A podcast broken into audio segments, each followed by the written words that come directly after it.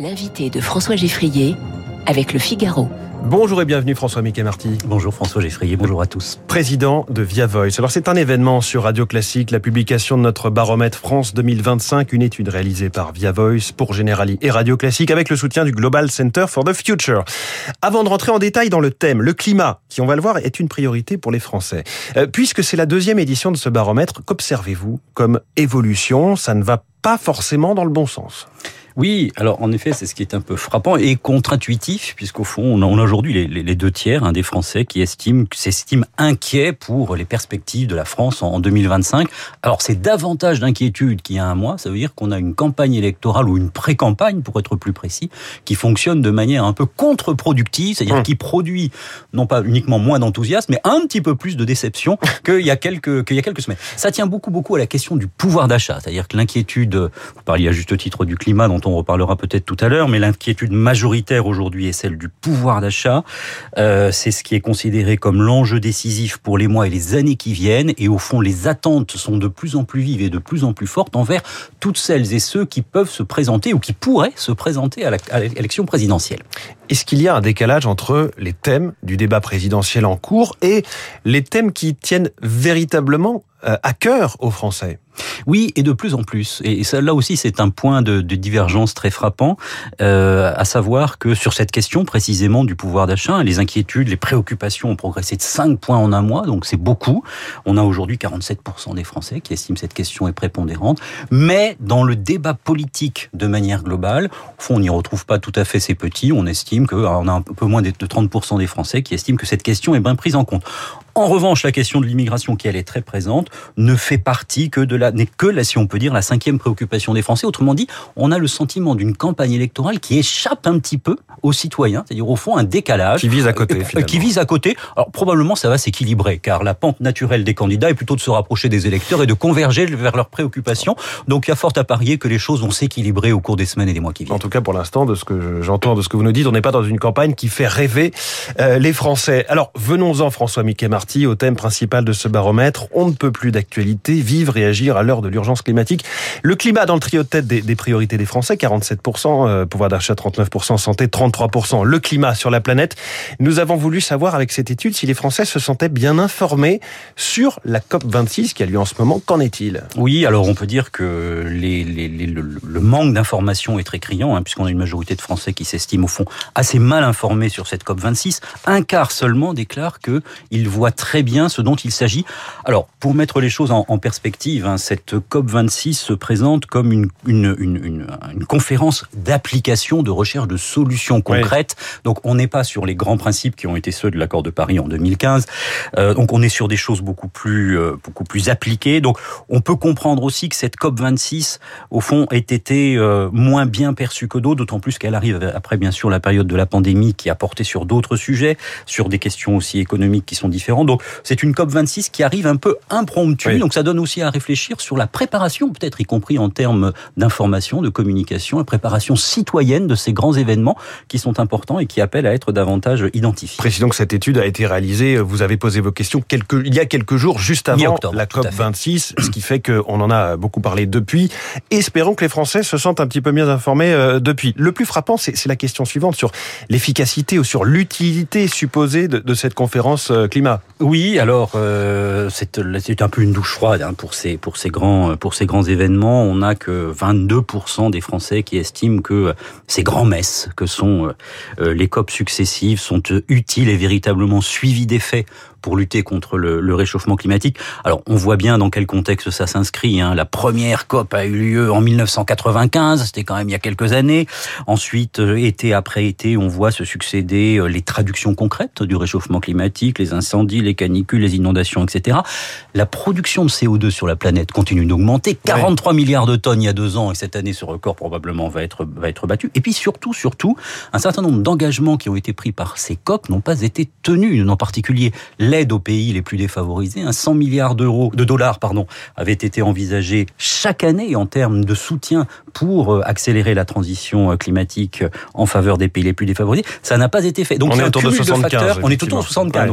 Donc il y a un cumul de facteurs qui font que les gens peuvent se dire, bah au fond, tout ça est utile parce que ça éveille les consciences, parce que ça nourrit le débat citoyen, mais les actions, les actes concrets ne sont pas à la hauteur des aspirations. C'est presque vu comme de la gesticulation finalement, c'est-à-dire il y a ces grandes photos de groupe avec tous les dirigeants qui se font euh, le petit chèque de la main, etc., mais peu, euh, peu d'effets euh, derrière.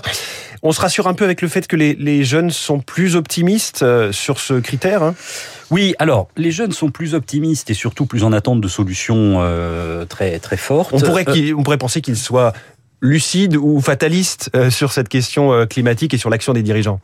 Oui, euh, alors on peut dire que au fond, ce qui est, ce qui est très frappant, hein, notamment sur les plus jeunes, les moins de 30 ans, c'est aussi l'idée d'une éco-anxiété qui justifie aussi l'intensité des attentes, c'est-à-dire la manière dont notre planète peut, peut évoluer.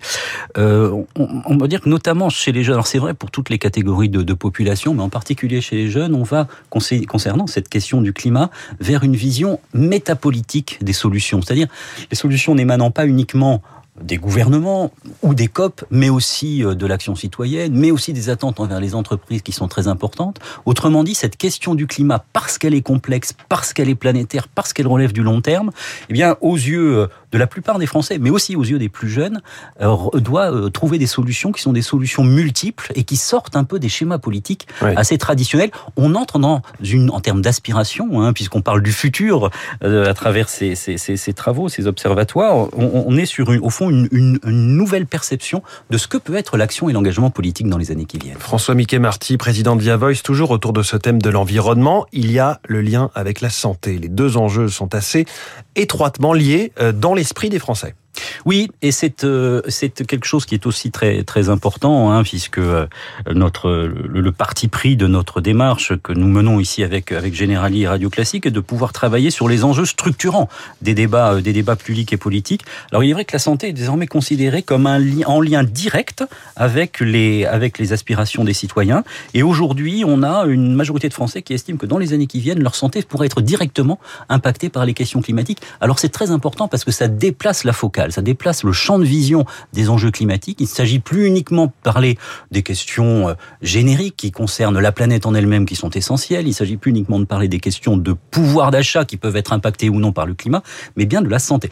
C'est aussi une traduction de la pandémie qui a révélé oui. une grande fragilité, une vulnérabilité euh, de, de nos vies quotidiennes et de notre santé face aux épreuves que peut subir euh, la planète et le climat. Donc on voit bien que là, il y a au fond un nouvel argumentaire qui, qui n'est pas inédit, mais qui prend de l'ampleur euh, en faveur, au fond, des, des promoteurs des questions climatiques et de celles et ceux qui cherchent à sensibiliser autour de ces questions climatiques. Alors, vous avez posé la question hein, dans ce baromètre euh, France 2025 pour Radio Classique. Euh, Générali, contre quoi faut-il agir en premier? La pollution des eaux, les produits chimiques, les émissions de CO2 viennent en premier. Tout le monde sera d'accord finalement pour agir sur l'ensemble de ces problématiques. Reste à voir comment c'est là l'enjeu des solutions que mettent en avant les Français, notamment eh bien, les aides aux entreprises. Oui, alors les deux choses sont très importantes. Euh, D'abord, sur ce, le registre des, secteurs, hein, des, des, des, registres d'action, on a en effet 51% des gens qui disent ce qui est essentiel, c'est la pollution des eaux, 44% la lutte contre les produits chimiques au quotidien, et seulement après, pourrait-on dire, à 29%, la question du CO2, la lutte contre les émissions de CO2. Alors c'est un peu contre-intuitif, mais ça raconte aussi que ces questions climatiques et environnementales ne sont pas que des inquiétudes tournées vers l'avenir, mais procèdent aussi de la crainte de voir disparaître un environnement, euh, des milieux de vie qui nous oui. entourent et auxquels on est cher. Pour, pour les gens qui aiment les, les, les mots compliqués, ça s'appelle la solastologie qui a été élaborée par le philosophe de l'environnement Glenn Albrecht. Ça, ça, consiste à dire au fond que bah, notre, le lieu de vie, notre lieu d'habitat a tendance à disparaître, à être abîmé, à être souillé. Et au fond, c'est un, un élément qui nourrit une part de nostalgie et qui nourrit aussi une part de préoccupation sur les enjeux d'avenir. Donc on voit bien que cette question, elle est double. C'est la planète d'un côté, et puis d'autre part, ces questions de disparition de, de notre cadre de vie qui, qui, nous inquiète bien entendu. Et vous le dites très justement, la solution principale hein, face à tous ces enjeux-là, à 73%, eh bien c'est la responsabilité des entreprises. Oui. L'innovation en faveur du climat. Alors euh, beaucoup de solutions existent déjà en matière d'innovation, au-delà de, de, de, de l'électrique, l'idée de la recherche, de la captation du carbone, etc. Mais c'est très intéressant parce que on n'est pas au fond, l'argument premier en termes de solution n'est pas le changement et les contraintes sur les modes de vie. L'épisode des Gilets jaunes a laissé des traces à ce titre, à cet égard-là. On est au fond sur une recherche de solutions majoritaires qui doit procéder des entreprises, c'est-à-dire pour le dire d'un mot, d'une mmh. convergence entre l'économie de demain et les questions sociétales, environnementales et climatiques. Euh, on pourrait dire que ça va de soi, mais euh, sur les scores que l'on obtient ici, à trois quarts d'adhésion sur l'idée de cette convergence-là, et ça relègue d'ailleurs la décroissance à, à, des soutiens qui sont beaucoup plus faibles, c'est quelque chose qui est très massif et qui, au fond, dessine une piste d'avenir qui peut être euh, assez fédératrice en termes de voie de progrès. D'un mot rapide, François Mickey Marty, pour préparer la France de 2025, quels sont les candidats qui semblent apporter les meilleures réponses aux yeux des Français?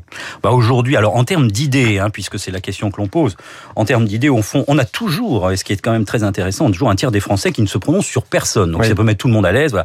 Ensuite, on a euh, en tête Emmanuel Macron, hein, avec 23% euh, des Français qui considèrent qu'il a des solutions. Alors, le plan 2030 euh, compte parmi ces éléments-là, euh, mais aussi euh, ensuite Marine Le Pen et Éric Zemmour, 18-17. Donc là, on voit bien cette France qui est très attachée aux questions d'immigration. Et puis les, les, candidats de la droite, de la galaxie LR, qui sont candidats au Congrès, dit Xavier Bertrand, Valérie Pécresse, Michel Barnier. Et la gauche ne vient qu'après. Un paradoxe, nous n'avons peut-être pas le temps d'en parler, mais un paradoxe quand même. C'est-à-dire que la question du climat est prioritaire aujourd'hui, fait partie des trois priorités des Français.